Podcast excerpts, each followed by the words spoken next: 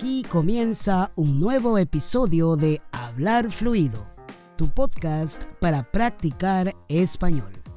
Yo soy Shanir, tu tutor personal, y voy a ayudarte a practicar español contándote historias sobre la vida cotidiana, el trabajo y la cultura latina, para que descubras cómo hablamos los hispanohablantes en nuestro día a día. Así que, comencemos de una vez. Bueno, bueno, hoy empezamos un nuevo episodio en el podcast. Espero todo esté bien contigo y como siempre te animo a seguir practicando español sin parar.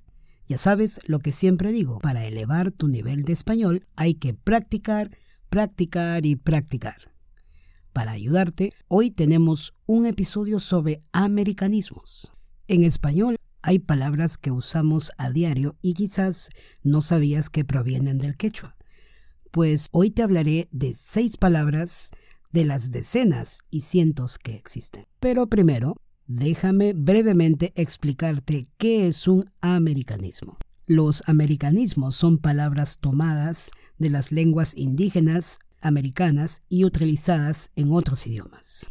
Por ejemplo, muchos animales y vegetales encontrados en América no tenían nombre en español, obviamente porque nunca habían sido vistas por un español, razón por la cual muchas de esas palabras que actualmente usamos en español provienen de lenguas indígenas. Ahora sí, vamos con las seis palabras. La primera palabra que tengo para hoy es poncho. Este abrigo es popularmente usado en América del Sur. Es una prenda de vestir tejida con lana y con un agujero en el medio para introducir la cabeza, dejando que el abrigo cuelgue sobre los hombros.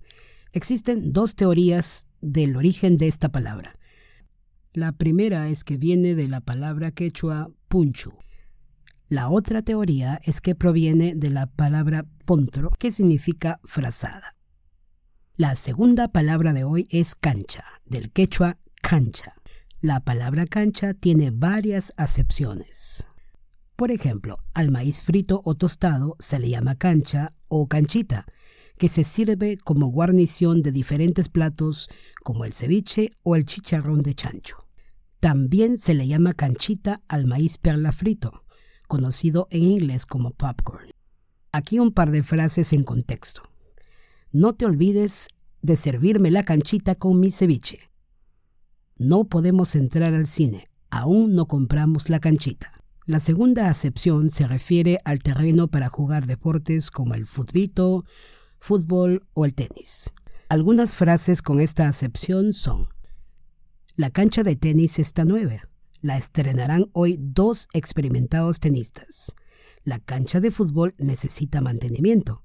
Está muy desnivelada. Otra acepción es la palabra canchero, que en América Latina se refiere a una persona ducha o con experiencia en una determinada actividad.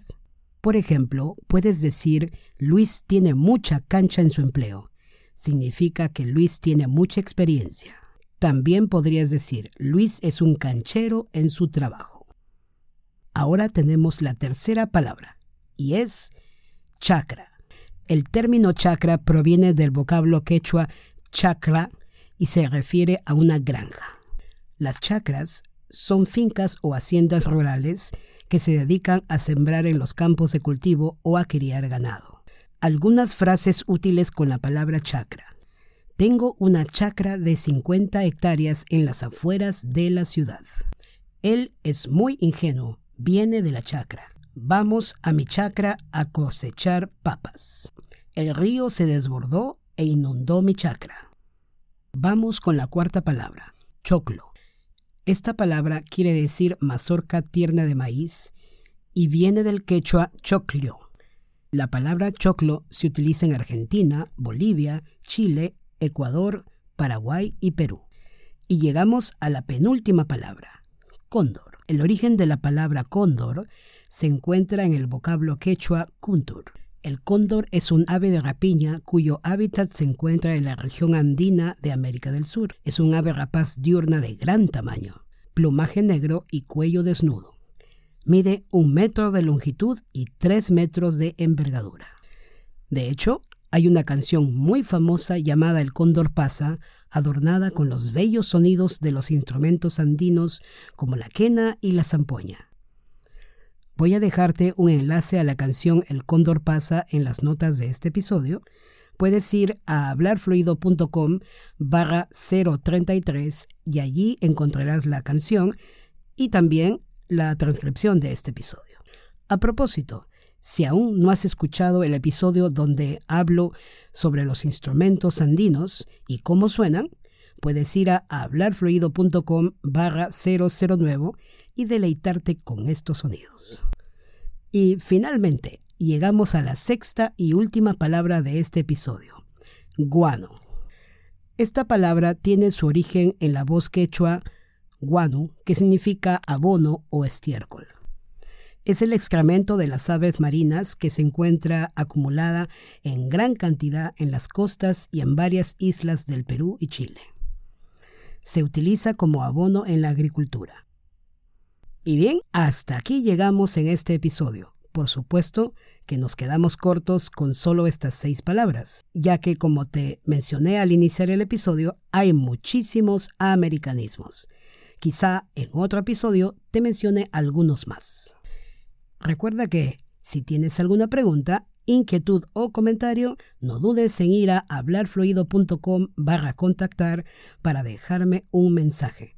Con mucho gusto estaré atento a tu comunicación. Muchísimas gracias por todo, por escuchar este podcast y por acompañarme cada semana. Si te gusta este contenido, por favor escríbeme una reseña en Apple Podcast o en el medio por donde estés escuchando este podcast. No te tomará mucho tiempo, pero me ayudarás a que más estudiantes de español conozcan el contenido de Hablar Fluido. Muchas gracias nuevamente y nos escuchamos la próxima semana. Adiós.